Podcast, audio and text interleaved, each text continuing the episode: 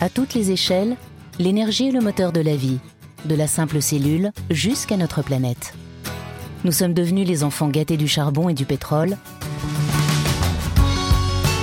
Mais en chemin, nous avons oublié une chose essentielle. Ces énergies ont un coût et un impact sur l'environnement. Le changement climatique est en marche et nous en percevons tous l'urgence. Avec le soutien d'Engie, Challenge et Sciences et Avenir décident de faire le point sur toutes les nouvelles ressources énergétiques, car la solution n'est pas unique, mais multiple. Trouver les justes réponses à nos besoins dans la science n'est-il pas le plus vif des challenges? L'écrivain et reporter Eric Orsena s'installe avec des acteurs du changement pour 12 conversations, 12 dialogues en liberté pour éclairer le futur. Bonjour à toutes, bonjour à tous. Aujourd'hui, grand privilège de discuter avec André Consponville. On connaît bien, il est philosophe, mais c'est aussi un guetteur, un guetteur de notre société, des évolutions de société, des contradictions de société. Alors je voudrais lui poser la première question, cher André. Qu'est-ce que c'est que cette transition énergétique? Qu'est-ce que ça veut dire? Qu'est-ce qu'il y a derrière? Quels sont les affrontements? Quelle est cette nécessité? Est-ce que c'est un mot? Est-ce que c'est un bouleversement? Est-ce que c'est moins grave qu'on ne croit? Qu'est-ce que c'est au fond? Non, c'est bien plus qu'un mot, c'est une nécessité et même déjà une réalité. Cette réalité, c'est que nous sommes en train d'avancer vers une catastrophe écologique annoncée qui est moins celle d'ailleurs qu'on évoquait dans, ma jeunesse, du temps du rapport de, Rome, je crois qu'on appelait ça, qui pariait sur l'épuisement des ressources. Euh, Aujourd'hui, on découvre qu'il y a largement assez de ressources carbonées sur Terre pour faire un changement climatique tellement catastrophique qu'il est douteux que l'humanité puisse euh, y survivre. Et donc, on est passé d'une logique de, la pénurie euh, à une logique, au fond, de, l'excès. Hein. Le dérèglement climatique s'explique par un excès de la consommation de, produits carbonés, mais donc aussi de leur existence. Donc voilà, nous allons vers une catastrophe écologique annoncée et en même temps, ce n'est pas de notre faute. Et c'est ce que je voudrais dire contre certains discours exagérément culpabilisateurs. Mon idée, c'est que nous sommes punis par où nous n'avons pas péché. Parce qu'enfin, il était écrit dans la Bible, dans la Genèse en l'occurrence, croissez et multipliez-vous. Euh, on y a cru, et donc du verbe croire, et donc on a cru du verbe croître, on s'est multiplié, et patatras, nous sommes punis.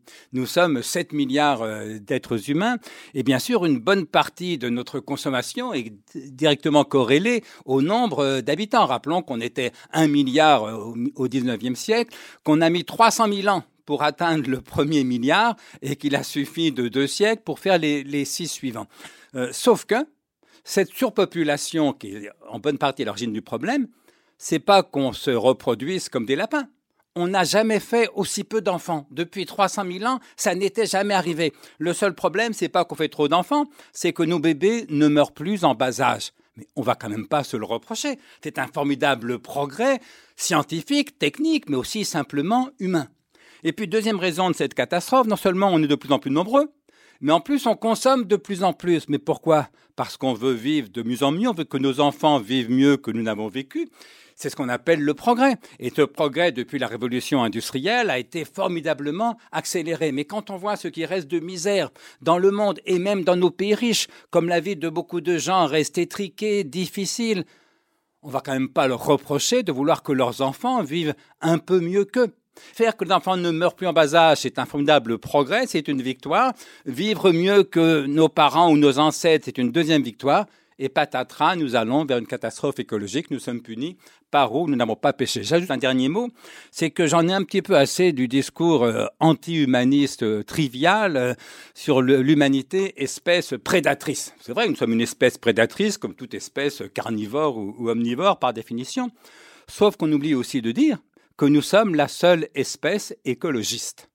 Parce qu'au fond, nous nous battons, nous, pour préserver les baleines, les, éléphants. Eh bien, imaginez que l'humanité devienne une espèce en voie de disparition, ce qui peut arriver un jour. Croyez-moi, aucune baleine, aucun éléphant ne lèvera le plus petit bout de nageoire ou de trompe pour préserver l'espèce humaine. Donc oui, nous avons abîmer la planète du fait de notre grand nombre, du fait de notre niveau de vie. encore une fois, on ne voit pas pourquoi il faudrait le reprocher. Mais un, ce n'est pas notre faute. Deux, nous sommes la seule espèce à se soucier des droits des autres espèces. Et ça doit être mis au moins à notre crédit. Et donc je refuse non pas tellement l'écologie punitive, on ne pourra pas échapper à des mesures contraignantes, on y reviendra, mais je refuse l'écologie culpabilisatrice qui voudrait que l'homme soit à l'origine de tous les maux de la Terre et que ça soit de sa faute par un excès d'égoïsme. Non, vouloir que nos bébés ne meurent plus en bas âge, vouloir que nos enfants vivent le mieux possible, ça n'est pas de l'égoïsme, c'est de l'amour, c'est ce qu'il y a au fond de plus beau, de plus respectable dans l'humanité. Et pourtant, et pourtant, nous allons bien vers une catastrophe écologique annoncée. Le dérèglement climatique est une importance gravissime, et donc il faut vraiment prendre le taureau par les cornes, si j'ose dire, refuser la culpabilisation, mais pas du tout pour dire il n'y a rien à faire ou laissons les choses se développer en l'état. Au contraire, il faut agir et je dirais même qu'il y a urgence à agir. Alors justement, puisque nous sommes ici dans des rencontres qui mettent l'accent sur le possible et montrant que le possible existe, que le possible est compliqué, que le possible va coûter beaucoup d'argent, que le possible va coûter du temps, que le possible, ce possible-là va entraîner des remises en cause de nous-mêmes, c'est-à-dire euh, choisir entre des contradictions. Je prends cet exemple de ma chère Bretagne. On ne veut pas d'éoliennes, on ne veut pas de méthanisation parce qu'il y aurait trop de déchets animaux, on ne veut évidemment pas euh, du nucléaire, on ne veut pas de charbon, et pourtant on veut être indépendant. Comment est-ce qu'on dépasse une contradiction même si, et je suis bien d'accord avec vous, il ne faut pas culpabiliser. Mais comment est-ce qu'on fait alors même qu'on n'est pas responsable? C'est assez compliqué.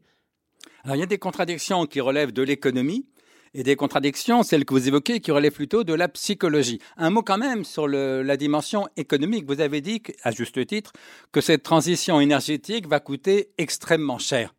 Mais donc, il faut créer de la richesse pour la financer. Et je dirais que c'est l'un des obstacles au thème dit de la décroissance. Il faut en dire aussi un mot parce qu'au fond, la seule façon d'éviter cette catastrophe écologique annoncée ou de la minorer, les seules solutions, il n'y en a que deux. Soit la décroissance, soit le développement durable. Ça n'est pas du tout la même chose. Alors la décroissance, pour prendre le mot au sens strict, au lieu de produire de plus en plus, on produit de moins en moins, en tout cas moins qu'un certain temps. D'un point de vue strictement et uniquement écologique, la décroissance serait bien sûr la meilleure solution. Et même la seule solution, si l'on entend par solution, c'est l'indécence du mot, ce qui fait disparaître le problème. Sauf que cette décroissance, moi, écologiquement, je serais plutôt pour, sauf qu'elle me paraît, un, économiquement destructrice, au lieu de produire de plus en plus, on produit de moins en moins, deux, socialement délétère. Rappelez-vous la crise des gilets jaunes parce qu'on avait augmenté un petit peu le prix de l'essence. Trois, et peut-être surtout politiquement suicidaire. Aucun parti politique ne gagnera jamais aucune élection en annonçant une réduction drastique du niveau de vie, si vous voulez. Et donc, mon idée, c'est que la décroissance n'aura pas lieu. Une partie de moi le regrette, mais je, voilà, c'est mon analyse intellectuelle. La décroissance n'aura pas lieu, du moins, tant que la population humaine continue de croître donc jusqu'en 2050, 2060, si on se fie aux, démographes, qui annoncent une phase de plateau vers le milieu du, siècle, suivie d'une décroissance, dont certains pensent qu'elle pourrait être rapide, d'autres pensent qu'elle sera longue. Mais tant que la population s'accroît, autrement dit, pour les 30 prochaines années, la décroissance ne paraît impossible. Et donc, il ne reste que le développement durable. Le développement durable, c'est-à-dire continuer à croître, mais croître vraiment différemment, et s'agissant de transition énergétique notamment, en remplaçant dans toute la mesure du possible, mais rapidement, les énergies carbonées, c'est-à-dire le charbon, le pétrole, le gaz, euh, par des énergies renouvelables ou en tout cas non carbonées, le nucléaire notamment, dont les Bretons ne, veulent pas, mais que les Normands dont je fais partie ont fini par accepter. Hein, moi, je suis à 50 km au sud du Cap de La où il y a l'une des principales centrales nucléaires. Sincèrement, ça ne m'effraie pas particulièrement. mais, donc il y a le nucléaire et puis il y a surtout, parce que c'est sans doute ça la voie d'avenir la plus prometteuse, les énergies dites renouvelables, le vent, le, soleil, la biomasse pour, une part, l'énergie euh, venant de la terre, etc. Voilà, et donc il faut continuer à croître, développement durable, mais en changeant fondamentalement le mode de croissance et spécialement les ressources énergétiques utilisées. Plus vite on aura remplacé les énergies carbonées par des énergies non carbonées, mieux ça vaudra. Alors il y a une remise en cause très intéressante des deux grandes catégories de l'espace et du temps. Grâce à ces nouvelles technologies que nous avons à notre disposition, il n'y a plus des grandes centrales très concentrées qui sont un peu partout, mais qui sont dispersées à toute l'échelle du territoire. Donc c'est intéressant parce que le mélange énergétique, le mix énergétique peut être combiné au fond à l'échelle soit de la ville, soit de la région, soit de l'Europe. Donc c'est une première remise en cause de, l'espace qui n'a rien à voir. Oui, oui, on disait il y a déjà quelques décennies, euh, penser global, agir local. Et je crois qu'en effet, ça vaut aussi pour cette transition énergétique. Il faut penser globalement, parce que le réchauffement climatique, par définition, est un phénomène planétaire, mais agir le plus possible localement. Effectivement, je crois assez, mais ce n'est pas mon domaine de, de, compétence, mais je crois assez à la multiplication d'unités de taille réduite plutôt qu'à un gigantisme de quelques grandes unités. Reste à savoir qu'une centrale nucléaire euh, à l'extrême ouest du Finistère, euh, même les gens qui habitent les côtes d'Armor n'en veulent pas, mais alors une centrale nucléaire chez le voisin d'à côté, ils en voudront encore moins. Autrement dit, plus les unités de production énergétique sont réduites, plus elles seront nombreuses. Et donc, plus la chance ou le risque qu'il y en ait une sur votre terrain ou jouxtant votre terrain est augmenté. Et donc, ça m'amène à revenir à ce que j'appelais la dimension psychologique du, problème.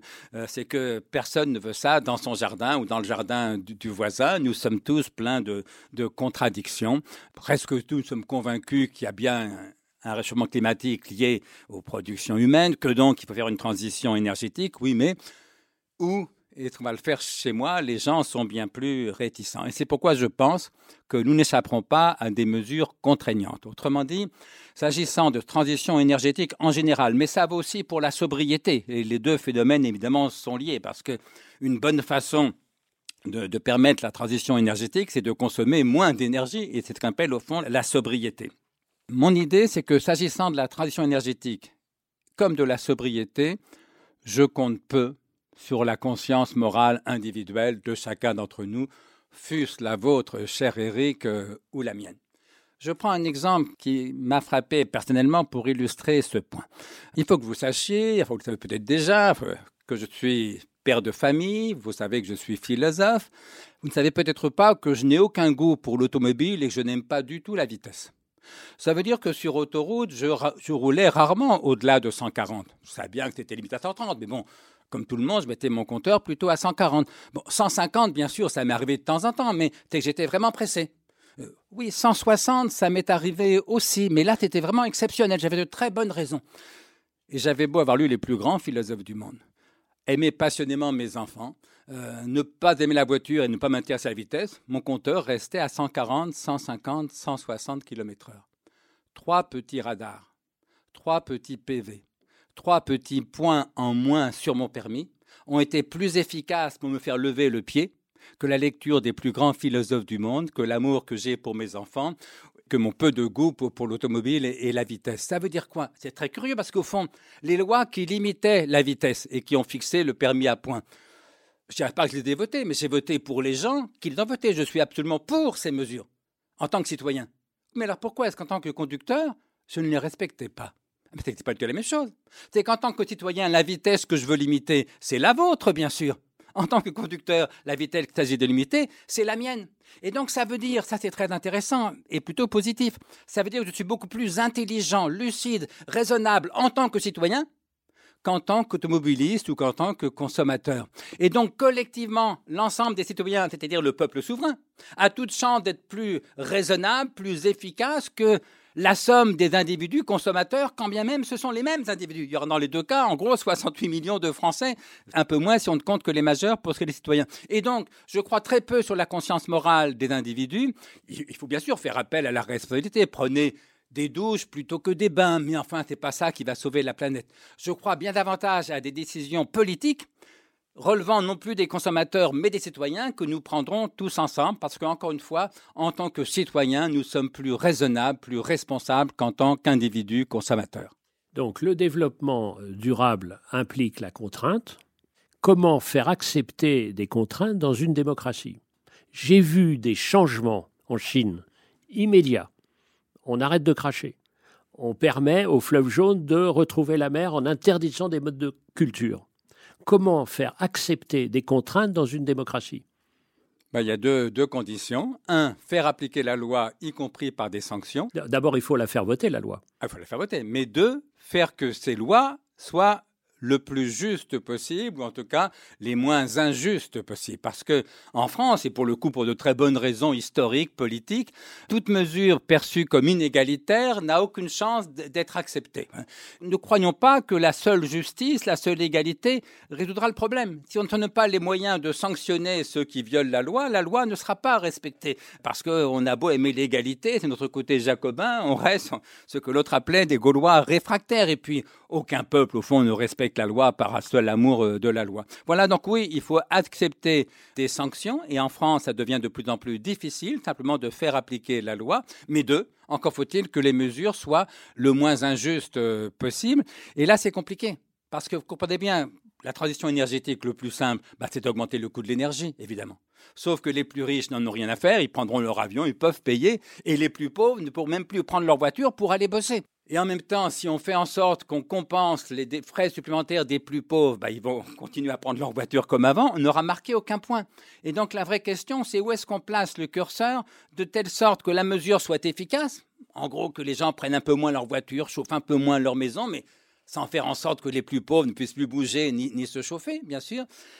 Voilà, entre trop de redistribution égalitaire risque d'affaiblir la portée écologique de la mesure, sauf que s'il n'y a pas de redistribution d'esprit égalitaire ou d'esprit de justice, la mesure n'a aucune chance d'être acceptée ou, d'être appliquée. Et donc, il va falloir un grand débat politique, démocratique, pour savoir où on va placer le, le curseur. C'est pas moi qui résoudrai le problème, mais en tout cas, ça va être difficile. Ça va être difficile, et je souhaite bon courage aux dirigeants politiques que nous allons élire ces prochaines années. Et l'autre question, à côté de cette question centrale sur l'égalité et la contrainte, c'est la question de l'urgence. Parce que nous sommes dans une urgence, et en même temps, on voit bien que pour faire accepter, il faut discuter, il faut participer. C'est pas en 100 jours qu'on va faire un développement durable. Et donc, on voit bien que, en plus, euh, euh, si on veut des recours, euh, moi j'ai été magistrat au Conseil d'État pendant longtemps, on voit ça dure des années et des années, alors qu'on n'a pas le temps. Donc, on a ce mécanisme-là de la contrainte et puis de l'acceptation de la contrainte, et l'autre côté de l'urgence, avec le temps nécessaire pour bâtir un consensus. Oui, c'est le gros avantage des dictatures, c'est que ça va plus vite. Ça va plus vite. Vous évoquez la, la Chine, euh, ça va plus vite. Bizarrement, ça dure plutôt moins longtemps. Hein. L'URSS, ça a duré en gros 70 ans. Euh, il n'est pas sûr que la Chine communiste, ça dure aussi longtemps. Peut-être un peu plus, peut-être un peu moins. On l'a vu, vu sur l'affaire de la pandémie. Oui, voilà. Il se trouve que moi, je suis ambassadeur de Pasteur, j'ai bien vu la loupe, comment ça se passait, mauvais vaccin, une gestion épouvantable, et ça a basculé à un moment donné. Exactement. Autrement dit, c'est un bon exemple. J'ai fait un article, moi, dans, Challenge là-dessus. Ils prennent très vite une décision, dite, du zéro Covid, et puis la, politique du zéro Covid ne marche pas, ils ont du mal à la changer, parce que quand une mesure euh, est imposée de façon tellement autoritaire, il faudrait reconnaître que le gouvernement s'est trompé, que le parti s'est trompé, et bien sûr, aucun dictateur, aucun parti totalitaire n'aime faire ça. Donc, ne crachons pas trop vite sur les démocraties. C'est vrai qu'il y a une forme de lenteur institutionnelle, les débats, ça prend du temps, mais sur la longue durée, on peut malgré tout euh, constater que les démocraties s'en sortent finalement plutôt mieux que les dictatures. Et puis il y a autre chose, ça va être très difficile, et c'est l'une de mes raisons de penser que sur certaines mesures, on pourrait rêver d'une espèce d'union nationale au moins des grands partis républicains. C'est-à-dire qu'avant les élections, euh, la, gauche républicaine, la droite républicaine, le centre se mettent d'accord sur quel que soit ce qui va gagner. On a un socle commun qu'on s'engage à appliquer. Alors évidemment, que la gauche l'emporte, ils feront le socle commun plus certaines mesures de gauche. Si c'est la droite qui l'emporte, ils feraient le socle commun plus certaines mesures de droite. C'est le principe de la Constitution a priori. C'est-à-dire bah, La Constitution, on se met d'accord sur un certain nombre ah oui, de mais principes. là, il, là c'est pas la Constitution, c'est la transition énergétique. Je sais, je sais, mais c'est l'intégration ah, d'un consensus de la société autour de quelques principes, étant donné c'est comme si on était en état de oui, guerre. mais là, sauf qu'il faudra aller plus loin que, que des principes. C'est pas que c'est pas une mesure de ça, ça relève fait de la Constitution. Non, non, ils se mettent d'accord sur un, ce que j'appellerais un programme minimal de transition énergétique étant entendu qu'après le parti ou les partis gagneront les élections pourront aller au-delà, mais qu'ils s'engagent tous à ne pas être en deçà de, de ce programme-là. Et cette mesure-là me permettrait peut-être de prendre des mesures difficiles, qui seront impopulaires, mais parce que dès lors que les trois ou quatre grands partis se sont engagés à prendre au moins ces mesures-là, le peuple français finirait par l'accepter, d'autant qu'il y a urgence, mais on s'en rend compte de mieux en mieux. Rappelez-vous la canicule et la sécheresse cet été. Là, pour le coup, aussi vers le, 20 août, en plein, en Cagna, on avait proposé un référendum pour prendre telle ou telle mesure euh, d'économie, d'énergie ou de transition énergétique peut-être qu'on aurait eu davantage de voix que, six mois plus tôt en, plein hiver, si vous les voyez. Et, donc, on a besoin d'être habile. Mais ce qui m'inquiète, c'est que la France est peut-être le pays où il est le plus difficile d'avoir quelques modèles d'union nationale que ce soit. Vous voyez comme la haine s'empare de, de, nos débats politiques, euh, la haine contre Macron en ce moment, pour des raisons on a le droit d'être contre le, recul de l'âge de départ à la retraite, mais cette haine est disproportionnée, cette colère est disproportionnée. De même d'ailleurs que la peur contre du moment de la pandémie me paraissait aussi disproportionnée. Bref, on vit sous un régime passionnel plutôt que, que rationnel et dominé par les passions tristes, comme disait Spinoza, la haine, le mépris, l'envie, la colère, l'indignation, plutôt que par les passions positives que seraient la joie, la confiance, l'amour ou la générosité. Et dans ce climat très tendu, très, très délétère, très, dépressif qu'est celui de la France d'aujourd'hui, bah, je suis un petit peu inquiet parce que je ne suis pas sûr que nous soyons en mesure de prendre les mesures qu'il faudrait, notamment d'envisager ce que j'appelais ce pacte minimal pour permettant la transition énergétique. Un dernier mot, un dernier mot, ce qui fait aussi qu'on n'a pas trop envie de se lancer à fond là-dedans, c'est qu'à supposer que la France le fasse toute seule, ça ne change pas grand-chose à l'échelle de la planète. Nous sommes un petit pays, une puissance moyenne, mais petit pays, et chacun a le sentiment qu'il bah, serait prêt à faire des efforts si ça changeait vraiment la donne. Et c'est tout le problème des comportements individuels, c'est-à-dire que, que vous preniez une douche ou un bain. Sur l'échelle de votre vie, qu'est-ce que ça changera à l'échelle de la planète? En gros, rien. Et pourtant, si on ne s'y met pas tous, on va dans le mur. Et donc, il faudra bien à la fois changer nos comportements individuels. Encore une fois, je crois peu à la conscience morale individuelle dans ce domaine, mais il faut quand même faire appel à la responsabilité, au sens civique, au sens humaniste, et puis à l'amour que nous avons pour nos enfants, qui est sans doute la force la plus puissante, la motivation la plus puissante. On aura besoin aussi, je le disais, de mesures contraignantes qu'il faut bien sûr vouloir absolument démocratiques. Et donc, on a besoin d'un débat démocratique, mais à l'échelle d'un pays, c'est tellement peu efficace que c'est peu motivant et donc il faut souhaiter, mais là on est un peu de, l'ordre du rêve ou de la science-fiction, de décisions politiques euh, planétaires, au minimum européennes, mais si au possible. minimum européen. Alors je voulais finir là-dessus. Si possible, planétaire. Je voulais finir là-dessus parce que euh, le pacte national, c'est déjà assez compliqué. Le pacte européen, dont on sait bien que ça serait l'échelle minimum on s'aperçoit que quand on est face à des crises, comme la crise de l'Ukraine, comme la crise de l'industrialisation, on s'aperçoit que c'est extrêmement compliqué alors que c'est la bonne échelle. S'agissant d'Ukraine, l'Europe est allée beaucoup plus loin que jamais euh, précédemment dans, dans, la direction d'une politique étrangère européenne, d'une politique militaire européenne. Donc, il ne faut pas non plus perdre espoir, mais c'est vrai que c'est difficile. Et puis, à l'échelle du monde, c'est encore plus difficile. Moi, ça fait des années que je dis, on n'a pas besoin de moins de mondialisation économique on a besoin de plus de modélisation politique, juridique. Et donc tout ce qui se joue à l'ONU, à l'OMC, à la Banque mondiale, au Bureau international du travail à Genève, ce sont des choses qu'il faut développer. Parce que là encore, une décision qui serait prise à l'échelle du monde serait beaucoup plus convaincante et beaucoup plus pédagogique pour chacun d'entre nous, en tant que citoyen et en tant que consommateur, qu'une mesure prise par le gouvernement d'un seul pays, auquel cas, inévitablement, on rentre dans des querelles politiciennes, si vous voulez.